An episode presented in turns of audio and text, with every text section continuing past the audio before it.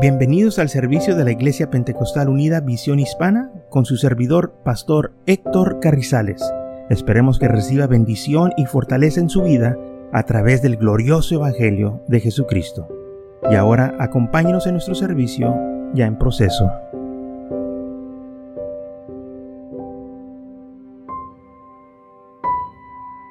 Entonces, en el libro de números vemos, eh, capítulo 14, cómo el Señor dijo que Caleb, porque tenía un espíritu diferente a los demás espías, él iba a poder entrar a la tierra prometida. Y los otros no. Los otros, lamentablemente, porque se quejaron, el Señor dijo que no. Dijo el Señor en el versículo 24, pero a mi siervo Caleb. Oh, qué bonito soy esa palabra, mi siervo Caleb. Mi siervo. El que creyó en mí. El que confió en mí. El que no se dejó arrastrar por las malas ah, compañías o las malas palabras, los malos hombres, sino que se mantuvo firme y se acordó de mis promesas. Por cuanto hubo en él otro espíritu no era un espíritu rebelde, no era un espíritu eh, de murmuración, de traición, de desobediencia, sino que confió en mí. Y él dijo que sí podemos. Subemos, dijo Caleb. Así como también Josué dijo que sí podían. Y estos hombres, estos dos hombres fueron los únicos que pudieron entrar a la tierra prometida. De todo ese pueblo, solo Caleb y Josué entraron. Así como en Caleb hubo un espíritu diferente, o como dice la Biblia, otro espíritu, no como el espíritu de estos hombres, lo hubo también en Josué. Y porque ellos confiaron en el Señor, el Señor lo recompensó.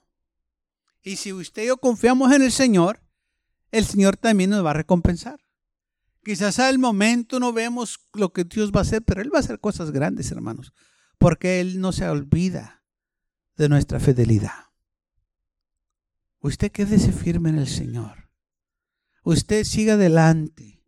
Si el Señor lo tiene en la iglesia, no permita que nadie lo saque de la iglesia.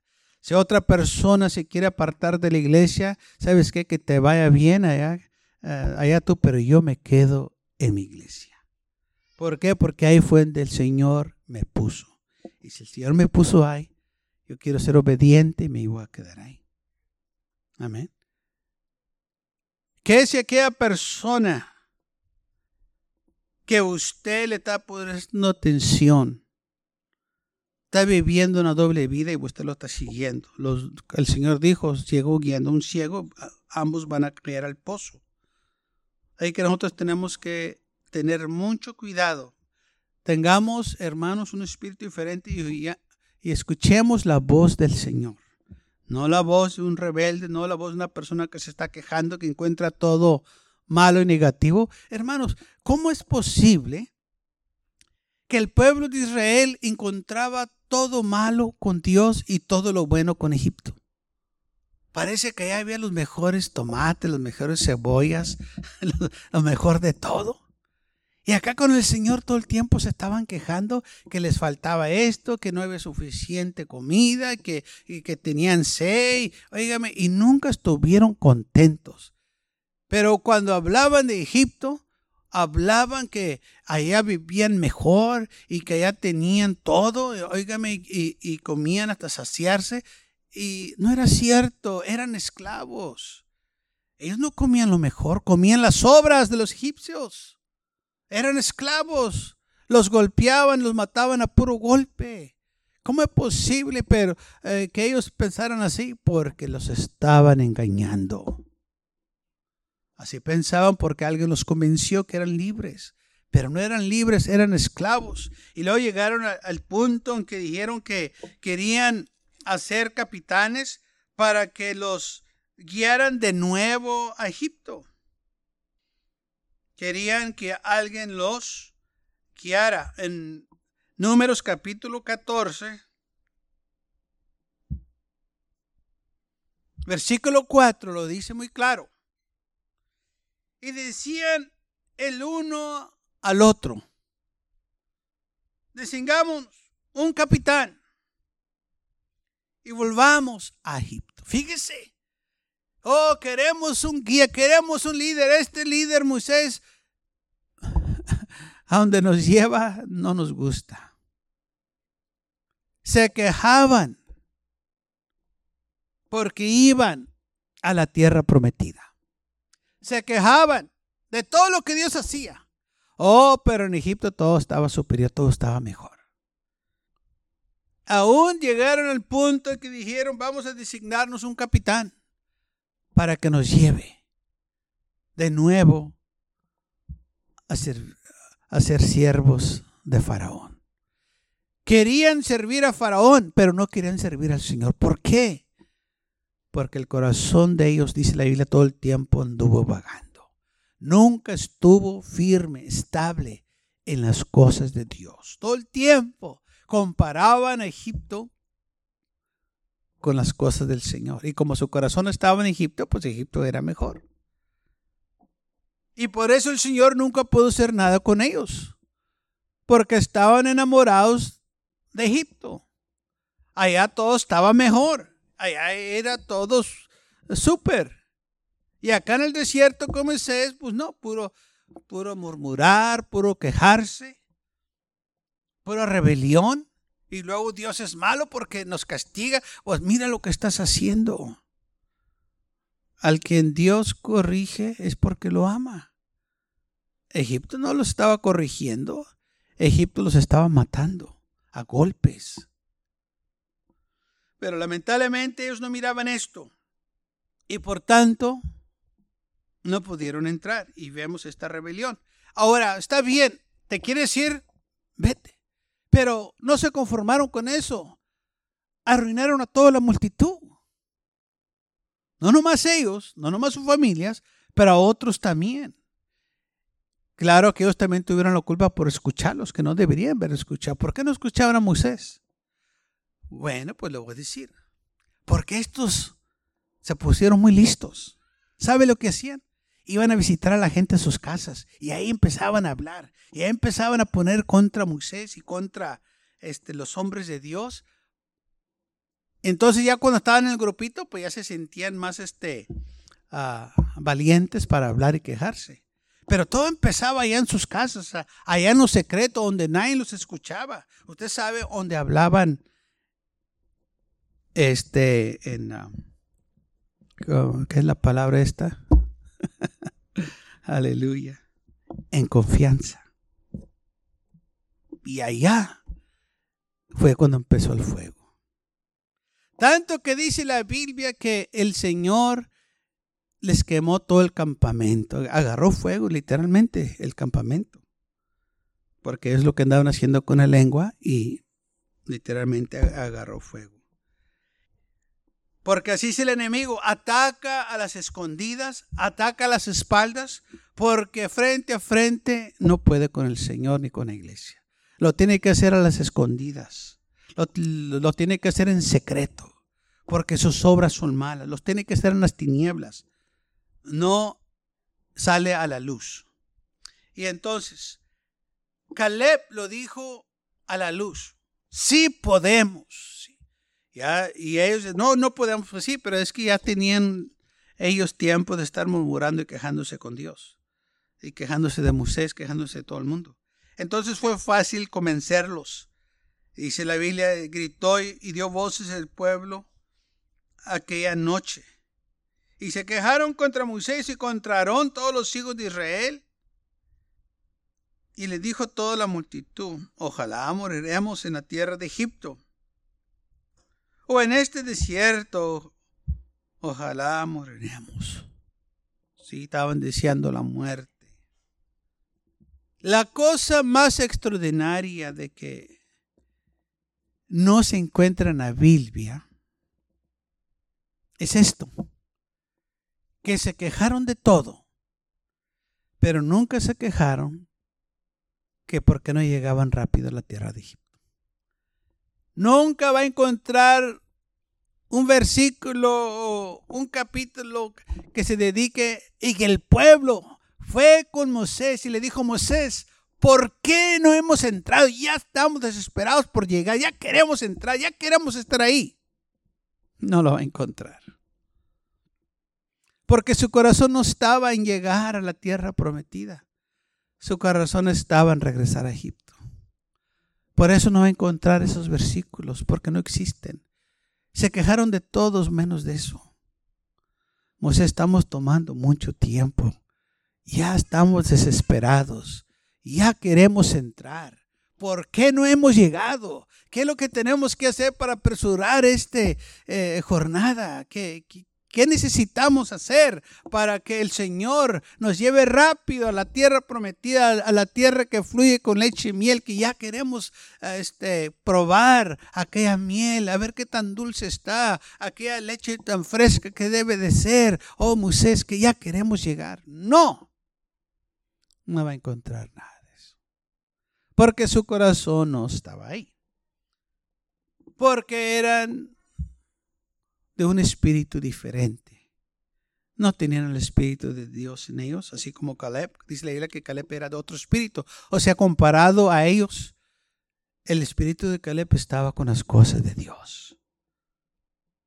Ahora, también dice la Biblia que otro siervo del Señor se distinguió también por el espíritu que él tenía, y este era Daniel. Y la Biblia habla de Daniel que tenía un espíritu superior a los otros hombres que estaban con él. Y esta historia se encuentra en el libro de Daniel capítulo 6. Dice la Biblia Daniel capítulo 6, versículo 3, pero Daniel mismo era superior a estos satrapas y gobernadores porque había en él espíritu superior. Y el rey pensó en ponerlo sobre todo el reino. Entonces los gobernadores y los satrapas buscaban ocasión para acusar a Daniel en lo relacionado al reino, mas no podían hallar ocasión alguna o falta porque él era fiel. Fíjese, era fiel no había algo o una falta que podían señalarlo y decir, ¿sabes qué? Ya lo pescamos. Ya lo tenemos. Estos hombres malos querían tomar el lugar de Daniel, querían la posición porque miraban que Daniel estaba superándolos. Y el rey dice aquí que pensaba ponerlo sobre todo su reino, sobre ellos también. Y ellos no querían eso. Pero ¿qué era lo que e, el rey miraba en Daniel? Que tenía, porque había en él, un espíritu superior. gloria a Dios, gloria al Señor. Había algo en Daniel que estos hombres no tenían. En estos hombres, en sus corazones, había celos, había amargura había envidia. Le tenían envidia porque estaba superando y, tenían una posición grande y ellos querían esa posición. Y el rey pensaba ponerlo sobre todo su reino y, y, pues no, a ellos no les parecía esto. Y todo, hermano, porque había en él un espíritu superior. O sea, un espíritu más excelente que ellos que este espíritu lo separaba de todos los demás. Porque el espíritu que él tenía, pues tenía el espíritu de Dios, un espíritu de esencia, de sabiduría, de entendimiento, que ellos no podían entender las cosas de Dios, pero Daniel sí. Y gracias a Dios que el Señor, hermanos, nos bendice cuando nosotros le servemos a Él en fidelidad y le seamos fiel. Y esto hace que haya una diferencia que nos, nos aparta de los demás.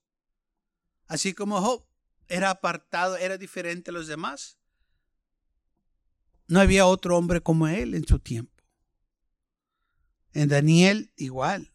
Y había otros jóvenes también, así como Daniel, los, que conocemos como tres jóvenes hebreos, que también tenían un espíritu diferente, superior a los demás, porque ellos no se iban a postrar ante la imagen del rey Nabucodonosor, no iban a adorar a aquel ídolo que había hecho aquel rey, y entonces esto los apartó de los demás.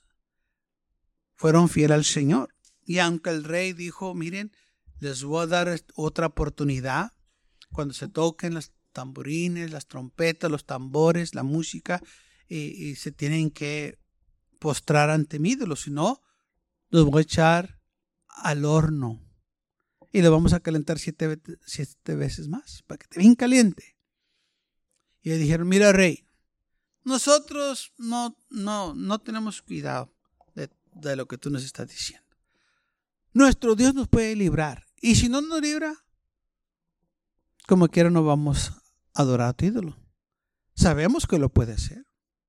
No nos tiene Él que convencer que lo puede, porque nosotros lo conocemos. Sabemos que lo puede hacer. Si Él lo hace, gloria a su nombre. Y si no lo hace, gloria a su nombre. No nos importa. Nosotros sabemos que como quiera lo puede hacer. Él es Dios y Él va a hacer como Él le plazca. Y entonces en ellos había un espíritu también diferente a los demás. Los otros pronto se postraron al ídolo porque no querían perder sus vidas, pero a estos hombres no les importaba perder su vida por la causa del Señor, porque eran fieles. Y la fidelidad, hermanos, no importa qué situación uno esté, la fidelidad, cuando uno es fiel, ahí va a estar. Amén. Tu fidelidad donde quiera que estés, te va a acompañar. Y el Señor va a estar ahí y te va a honrar.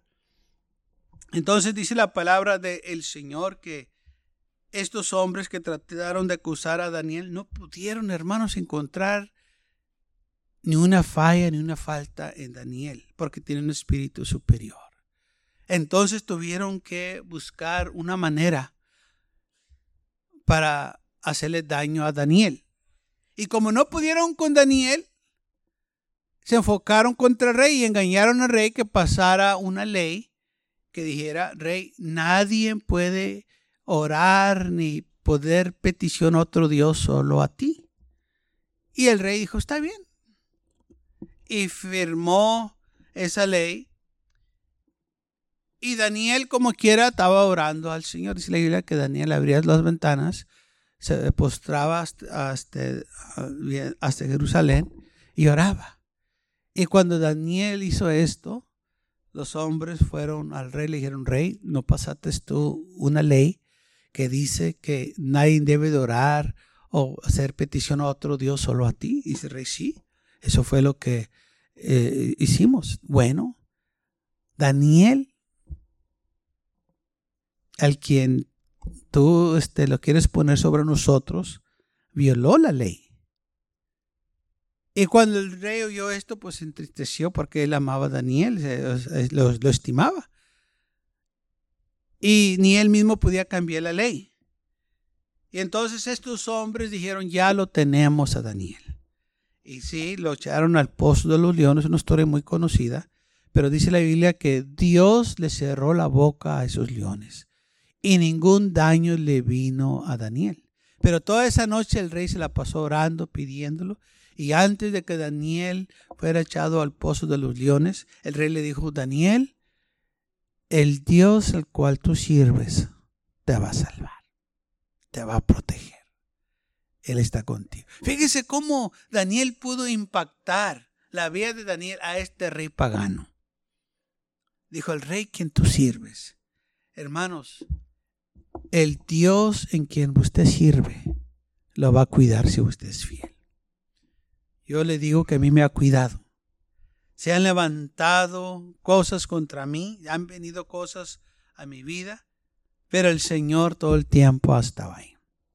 Y así como ha estado conmigo, va a estar con usted si usted permanece firme y fiel en las cosas del Señor. Va a haber gente que le va a hacer un daño.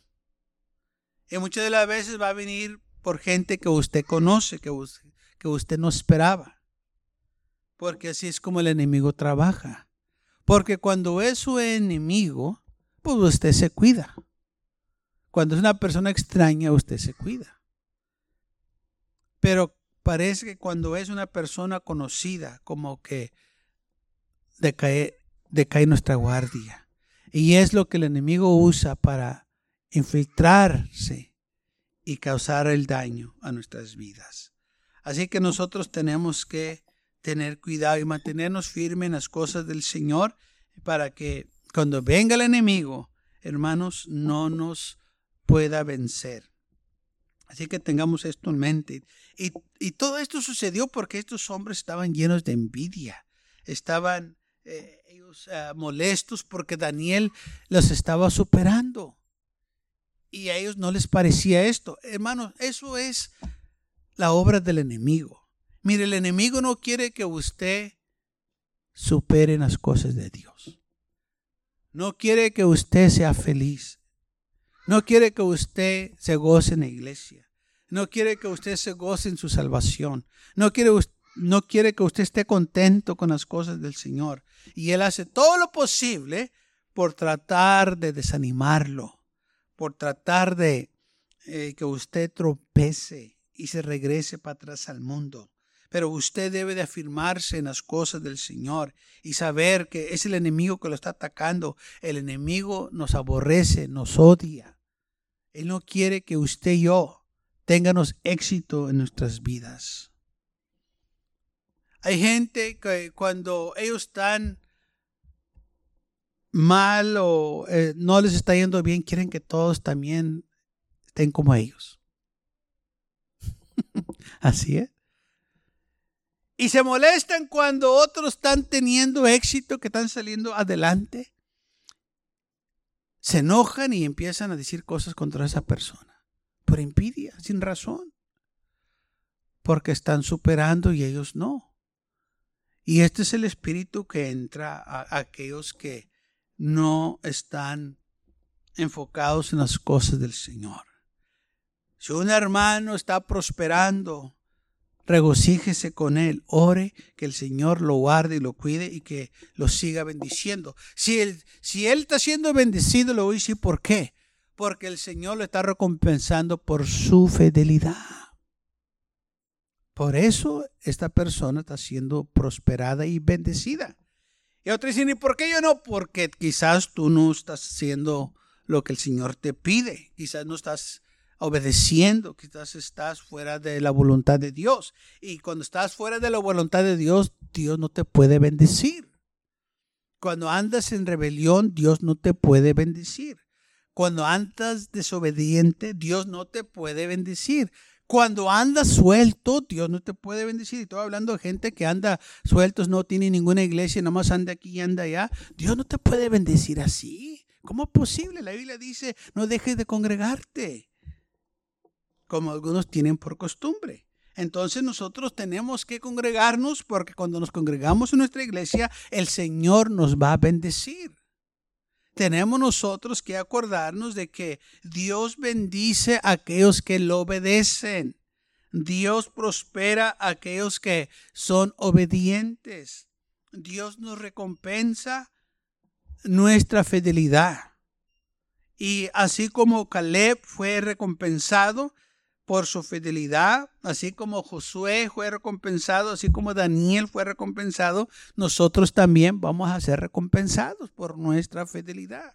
Por eso dice el Señor, sé fiel hasta la muerte y te daré la corona de la vida. No nomás en, en tiempos que nos conviene, no, todo el tiempo tenemos que ser fiel al Señor. Y cuando nosotros guardamos su palabra, el Señor nos va a bendecir. Cuando nosotros creemos, y va a haber gente que va a querer desanimarte, va a querer poner dudas de, de las cosas de Dios, te va a decir, no hombre, no creas Em, Dios no lo puede hacer o, esa escritura está equivocada, mentira del diablo, ellos están mal. Ellos no quieren que tú seas prosperado. Ellos no quieren que tú salgas adelante. Si ellos no tienen, no tampoco quieren que tú tengas. Porque así trabaja el enemigo, así trabaja la envidia. Así trabajan los celos. Y todos estos hombres que estaban contra Daniel tenían este problema. Por eso dice la Biblia que Daniel era de un espíritu más excelente que ellos. El espíritu de Daniel era superior a los de estos hombres. Ahora, esta palabra superior aparece en varios lugares, así como dice la Biblia, que Abel ofreció un sacrificio más excelente que el de Caín, una, una ofrenda superior, fíjese. los hijos de Dios tienen cosas superiores a los, los del mundo. Porque cuando el Señor te bendice, te va a bendecir con algo grande, no con algo pequeño. Y te va a dar un espíritu superior a los demás. ¿Qué te va a dar? Su Espíritu Santo. Se va a dar poder. Te va a dar amor. Te va a dar fortaleza en tu vida para que podamos seguir adelante. Y gracias a Dios, hermanos, que nosotros podemos tener este espíritu del Señor en nuestras vidas. Porque cuando tenemos este espíritu, tenemos paz, tenemos gozo, tenemos amor, tenemos paciencia, tenemos benignidad. Todas estas cosas que vienen por medio del, del fruto del Espíritu, como dice la palabra del Señor. No hay lugar para que nosotros estemos envidiando a los demás o codiciando lo que alguien más tiene. Al contrario, oramos por nuestros hermanos, que el Señor los siga bendiciendo, que el Señor les siga prosperando. Gloria al Señor. ¿Cómo me voy a molestar yo cuando los miembros están prosperando? Al contrario, me debo de gozar porque el Señor está obrando en sus vidas. Lo que estoy predicando el Señor los está bendiciendo, lo están aplicando en su vida y el Señor está respaldando eso. Y esto es, hermanos, algo de regocijo. Es algo de decir, mira, las promesas de Dios se están cumpliendo. Dios es fiel. Gloria a Dios. Y así debe de ser. Cuando un hermano está prosperado, cuando un hermano compra una casa, gloria a Dios. Cuando un hermano compra un carro, gloria a Dios. Cuando un hermano le dan un buen trabajo, gloria a Dios. Cuando algo, algo bueno pasa, gloria a Dios. Debemos de regocijarnos con ellos, lo que dice la palabra del Señor. Tenemos que estar contentos porque las bendiciones de Dios están llegando. Gloria al Señor porque es algo de regocijarnos, hermanos. Es algo de darle gracias a Dios, no de estar eh, como el pueblo de Israel murmurando y quejándose nomás. No, al contrario, tenemos que tener nosotros un espíritu diferente y gozarnos con los que se gozan. Gloria al Señor. Así que nosotros podemos aprender de estos hombres que ellos escogieron creer en el Señor. Ellos decidieron ser diferentes. Dijeron, yo voy a mejor confiar en el Señor. Yo no lo voy a creer, le voy a escuchar a esta persona lo que me está diciendo. Yo voy a escuchar la voz de Dios. Yo tengo que afirmarme en las cosas del Señor. Yo tengo que ser fiel al Señor. Porque el Señor un día me va a llamar a cuentas. A cada uno de nosotros nos va a llamar a cuentas. Y hay de nosotros si no le fuimos fiel. Hay de nosotros si no guardamos nuestros corazones, como dice la Biblia, guarda tu corazón.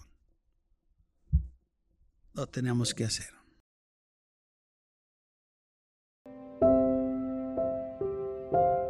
Gracias por acompañarnos y lo esperamos en el próximo servicio. Para más información, visítenos en nuestra página web macallen.church. También le invitamos que nos visite nuestra iglesia que está ubicada en el 2418 Bowman Avenue con esquina calle 25 en McAllen, Texas 78501.